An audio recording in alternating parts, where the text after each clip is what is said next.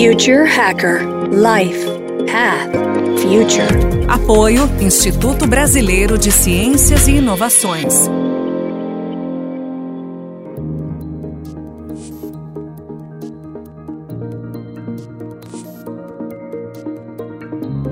Olá pessoal, bem-vindo ao Future Hacker. Temos aqui o terceiro e último bloco, Dr. Carlos. Vamos para o futuro mesmo. Agora a gente vamos, vamos passar para daqui a 20 anos, 30 anos aqui. Eu queria falar sobre a singularidade. Qual você, você acredita que seja esse momento da singularidade? E se você acredita que também a inteligência artificial efetivamente vai estar no, em pleno funcionamento, etc., quando chegar atingir esse ponto? Defina para mim, André, o que, que você entende por singularidade quando as máquinas, assim, elas vão poder tomar as decisões por elas próprias, sem ter uma pré-programação, que elas mesmas criem suas premissas, que ela pode recusar o conhecimento e ela falar: não, não quero fazer isso. Ei, Deep, o Deep Blue chamar o Kasparov para jogar, ao invés do Kasparov chamar o Deep Blue para jogar. Então, assim, é quando chegar aquele momento que a máquina, teoricamente, ela já, ela já é autônoma e que efetivamente ela não, não depende mais de nenhuma programação humana para que para que ela funcione. Aí a gente criou outra espécie. A civilização atual, pela primeira vez, chegou no, na linguagem das formigas. Então, essa é uma nova civilização disruptiva. Até hoje, nós fizemos a oralidade para escrita, a escrita para escrita impressa, a escrita impressa para os meios eletrônicos de massa, os computadores, os primeiros computadores e tal, tal, tal. Tudo isso foi civilização 1.0. Nós hoje temos a possibilidade, não é que é obrigado a ter, a possibilidade de usar a linguagem dos rastros. Então a gente tem a civilização 2.0. Então nós temos esse desafio. Isso é uma coisa interessante em termos de tecnologia. A tecnologia, ela abre uma possibilidade. Não quer dizer que você vai usar. E aí vai a opção do uso pelos países, pelas organizações. Os países tipo o Brasil, os países mais reacionários, acabam rejeitando esse tipo de coisa e viram zona de abandono. E os países mais de ponta viram zona de atração. O mundo vai se dividir, como sempre se dividiu, em duas zonas: zona de abandono, zona de, de atração. Inclusive, foi o estudo que o Adam Smith fez quando estudou a riqueza das nações. Ele estudou o quê? As zonas de atração. O que, que gera uma zona de atração? Descentralização. Foi o que ele falou. Mão invisível. Quanto mais mão invisível, mais atração você vai ter, porque descentralização progressiva. Isso nós temos. Se nós tivermos máquinas, e realmente máquinas independentes, é outra civilização. Nós criamos uma outra espécie. Como vai ser a relação com essa espécie? Aí vai se estabelecer. É uma outra civilização. E aí nós vamos entrar nessa discussão que o ser humano é capaz de criar novas espécies. Nunca aconteceu isso. E aí então a gente vai precisar modular isso. A partir daí a gente vai criar essa, essas novas espécies. E aí nós vamos ter outra civilização. Aí é uma nova civilização não mais marcada pela chegada de uma nova mídia. É uma nova civilização marcada pela chegada de uma nova espécie. Você vai olhar para o passado, você não vai ver isso em lugar nenhum. Então isso é verdadeiramente novo, que é um dos problemas que as pessoas têm, André, quando analisa o futuro, que o pessoal acha que a revolução midiática atual é um fenômeno social único. Não é. É um fenômeno social recorrente. Oralidade, escrita manuscrita, escrita impressa, meios eletrônicos de massa, chegada do computador. Como é que é um fenômeno social único? Ele é recorrente, tem que refazer a história. Se a gente criar uma nova espécie, isso sim é um fenômeno social único. Ah, mas já não criou o, o, aqueles cachorros que junta um cachorro com outro, não criou um cavalo puro sangue? Mas não era uma, um cavalo, era uma coisa que foi criada sem a genética, não foi assim a adaptação de uma outra espécie que é uma outra coisa. Então, é uma nova civilização, vai precisar ter pensador para pensar isso. Outra coisa, André, se a gente mudar a genética do, do ser humano para não comer, não beber, ou talvez não se reproduzir, fenômeno social único. Nunca aconteceu isso. No aspecto da comida da alimentação. Aí você altera a regra que eu estou trabalhando. Você altera a complexidade demográfica progressiva. Porque você reduz o impacto da complexidade demográfica progressiva, você diminui a demanda por produtividade e você adia as revoluções midiáticas. Tudo isso está dentro desse cenário aí. Teve um, um, cientista inglês que foi um dos primeiros entrevistados, que não sei se você conhece, é o Albert de Grey, que ele fala sobre longevidade e que teoricamente assim a nossa vida, nosso, nosso organismo é como se fosse umas revisões de carro que você faz, que se você prever o que, que vai acontecer de errado no, daqui a 20 anos, 10 anos, 30 anos, você consegue interferir nisso e você cria uma maior longevidade para viver 200, 150 anos, etc. Você acredita nessa teoria? é o início dessa engenharia genética começando a mudar a própria espécie. Eu estou diante de uma revolução midiática, fui ao passado, vi que é um fenômeno social recorrente, vi o que, que tem de inédito nessa revolução. O inédito é a linguagem das formigas. Quando a gente vai olhar para frente, aí você diz: essas mudanças genéticas é uma outra possibilidade que nós temos. Isso é novo. É um fenômeno social único que a gente está começando a fazer. Até aqui a gente não tinha possibilidade de mudança genética. Então isso é uma área totalmente nova para o ser humano. Aí a gente vai começar daí. Dali pode variar a questão da alimentação. Por exemplo, você vai dizer assim, cara, eu quero morar num, numa praia, mas porra, não tenho dinheiro, sou um cara duro. Cara, eu vou tomar essa vacina, vou ficar um ano sem comer. Beleza, você vai beber água, vai ficar ali vivendo de sol, não precisa comer nada, dorme debaixo da árvore lá, tá tudo tranquilo.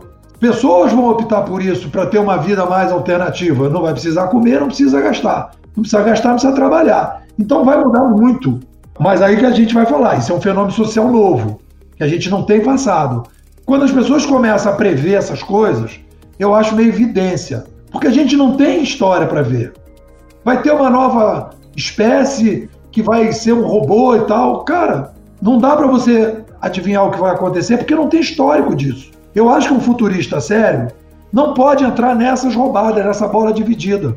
O que a gente pode dizer é o seguinte: qual é a tendência do SAPES? Vai aumentar a população de centralização. Se continuar assim, vai continuar assim. Vai ter demanda por querer aumentar o número de, de idade? Vai. Isso vai ter impacto também. Porque vai ter mais gente no planeta. Porque hoje, quando a gente fala que tem 8 bilhões, tem 8 bilhões porque morrem 5 milhões, 10 milhões por, por, por dia. Mas se começar a morrer menos, você vai aumentar o número de pessoas ao mesmo tempo. E isso vai impactar efeito dominó em tudo. E aí entra engenharia genética, entra máquina, etc. Tal, papá. O que eu quero chamar a atenção é o seguinte: a inteligência artificial, na minha opinião, não é o epicentro da nova, da nova civilização. É a inteligência coletiva que é viável por causa da inteligência artificial e não o contrário. Um futurista não olha para fatos. Ah, o cara está fazendo não sei o que na engenharia genética. Ah, o cara. Tudo bem, mas qual é o padrão? Se ele conseguir mexer no padrão, aí me interessa. Ele vai desenvolver para as pessoas não comerem, vou ter que mexer na minha fórmula. Ele vai criar uma nova espécie, eu vou ter que mexer na minha fórmula. Porque eu vou dizer o seguinte: a partir do momento que tem uma nova espécie independente, desse dia em diante, o Sapiens criou uma nova espécie. A partir de agora, nós temos duas espécies, uma espécie humana e uma espécie robótica. Nós criamos. O que, que vai acontecer a partir daí? Não há experiência. Não há como prever o que, que vai acontecer. É uma novidade, não tem passado para estudar, é uma novidade. É que nem essa pandemia, todo mundo dando pitaco, todo mundo dando pitaco.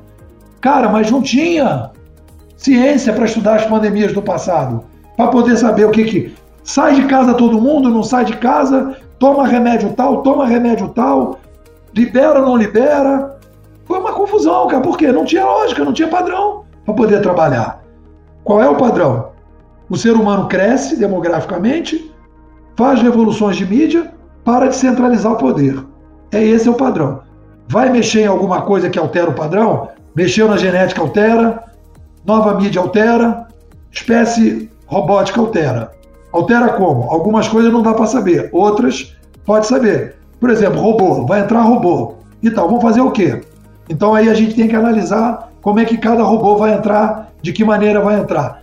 Já estamos usando robô independente. Para quê? Qual é o benefício? Você vê o óculos do Google, alguém está usando? Aquele Second Life, alguém está usando? Empresas criaram empresas dentro do Second Life, tem alguém usando? Não. Óculos do Google, tem alguém usando? Não. Por quê? Não atendeu a demanda. O cara vai ter um cachorrinho robô? De repente. O cara vai ter um gato robô? De repente. O cara vai ter um, um sei lá, uma pessoa para cuidar da casa dele robô? De repente. Pode ser, entendeu? Se resolver problemas do ser humano, vai resolver. Agora, se o cara começar a bater em todo mundo, o nego vai pegar e vai jogar pela janela o robô. Tá entendendo? Vai dar com defeito, vai mandar devolver, vai jogar fora. Então qual é o robô para quê? Doutor Carlos, eu já aproveitar, é, a gente tem mais uma, umas duas questões. Vamos falar sobre as redes sociais, aproveitando esse gancho aí do, do dilema né, das redes sociais. Eu queria que você fizesse uma, uma análise sobre esse, esse documentário que foi feito no Netflix e qual a sua opinião sobre ele. Olha só, esse documentário é um lixo, um lixo. Vou explicar por que, é um lixo. Nós temos hoje uma bimodalidade na civilização.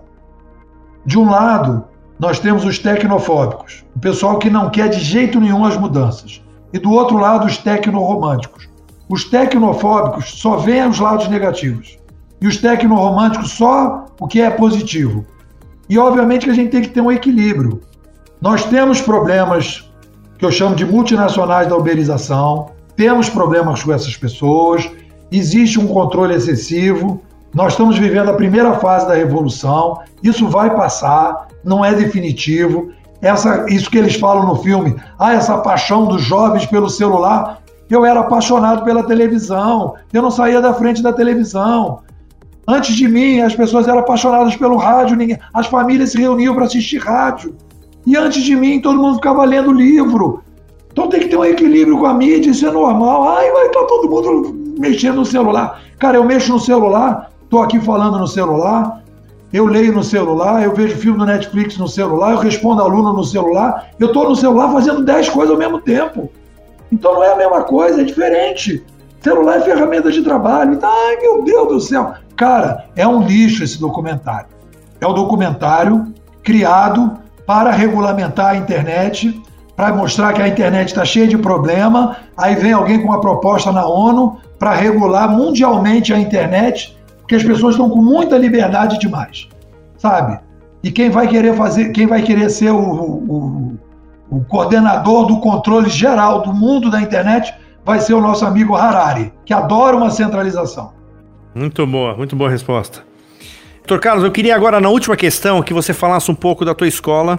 Queria aproveitar essa oportunidade de você falar um pouco sobre ela. Olha só, a escola ela, ela tem dois anos. O lema da escola, né, o princípio é ajudar pessoas, profissionais e organizações a lidar melhor com o digital. Nós trabalhamos em cima de uma narrativa, nós desenvolvemos uma narrativa. Esse livro, Civilização 2.0, foi eu fiz durante a pandemia com apoio de todos os meus alunos, participação via Google Drive. A gente discutiu, discutiu, discutiu.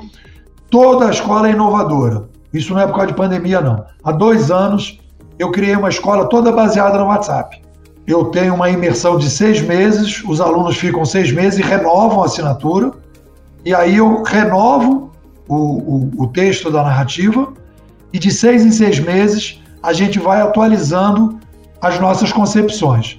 A diferença que nós temos para ir para o mercado é, número um, nós não trabalhamos com fatos, a gente procura os padrões. Número dois, a gente não foi aos americanos, nós fomos aos canadenses, a escola de Toronto, que remodelou a história, a ciência da história a partir das mudanças de mídia, coisa que a gente não tem em nenhuma outra escola, e a partir daí a gente começa, começa a enxergar coisas que a maior parte das pessoas não está enxergando. Nós temos hoje a única e melhor escola do Brasil de futurismo. É a única escola de futurismo do Brasil, porque futurismo com caixa alta tem que trabalhar com padrão para projetar 20, 30, 50 anos macro tendências de 20, de 20, 50 anos. Para dizer que vai ter 5G daqui a dois anos, isso, meu irmão, não precisa de futurismo, isso aí é inteligência competitiva. Futurismo é projeção de 20, 30 anos. Isso que é futurismo. É dizer que a, a macro tendência do, do século é a descentralização progressiva, que é a uberização e depois vem a blockchainização. Isso é um cenário ousado. Se não acontecer, daqui a um tempo vocês podem me dar chicote e dizer, pô, tudo que você pensou está tudo equivocado. Pô, ótimo. Mas a gente está fazendo o nosso trabalho, que é projetar. Galera que quiser ter mais contato, saber de, dos detalhes, me manda um zap. 21 99 608 6422. Vou repetir. 21 99 608 6422. Eu vou repetir aqui é o que um aluno disse de avaliação. Ele disse para mim: depois finalmente tomei a pílula vermelha e saí de Matrix. Essa é a linha da escola. Quer sair de Matrix, vem para a bimodade. muito bom, muito bom. Eu queria fazer um pedido aqui, doutor Carlos. Quando você, sei que todo, quando, né, num assunto como esse, né, sempre tem aqueles talentos ali que a gente consegue observar, né, aquele aluno que é o mais interessado. Que se tiver alguém que você acredita que seja bem interessante, você indica para cá para a gente fazer uma entrevista, que ia ser um prazer aí pegar um aluno de, da escola para fazer uma, uma entrevista aqui no Future Hacker. Inclusive, deixar também à disposição de a gente pensar em debates. A gente, na verdade, está começando com o podcast, mas a gente quer logo mais ir para streaming, etc., e criar eventos, né, no momento que os eventos presenciais já estiver um pouco mais liberado. E também fica a, a vontade aí de a gente criar esse intercâmbio de conhecimento aí para tentar ampliar o repertório para todos aí. É, a gente na escola trabalha lá com a certeza provisória razoável.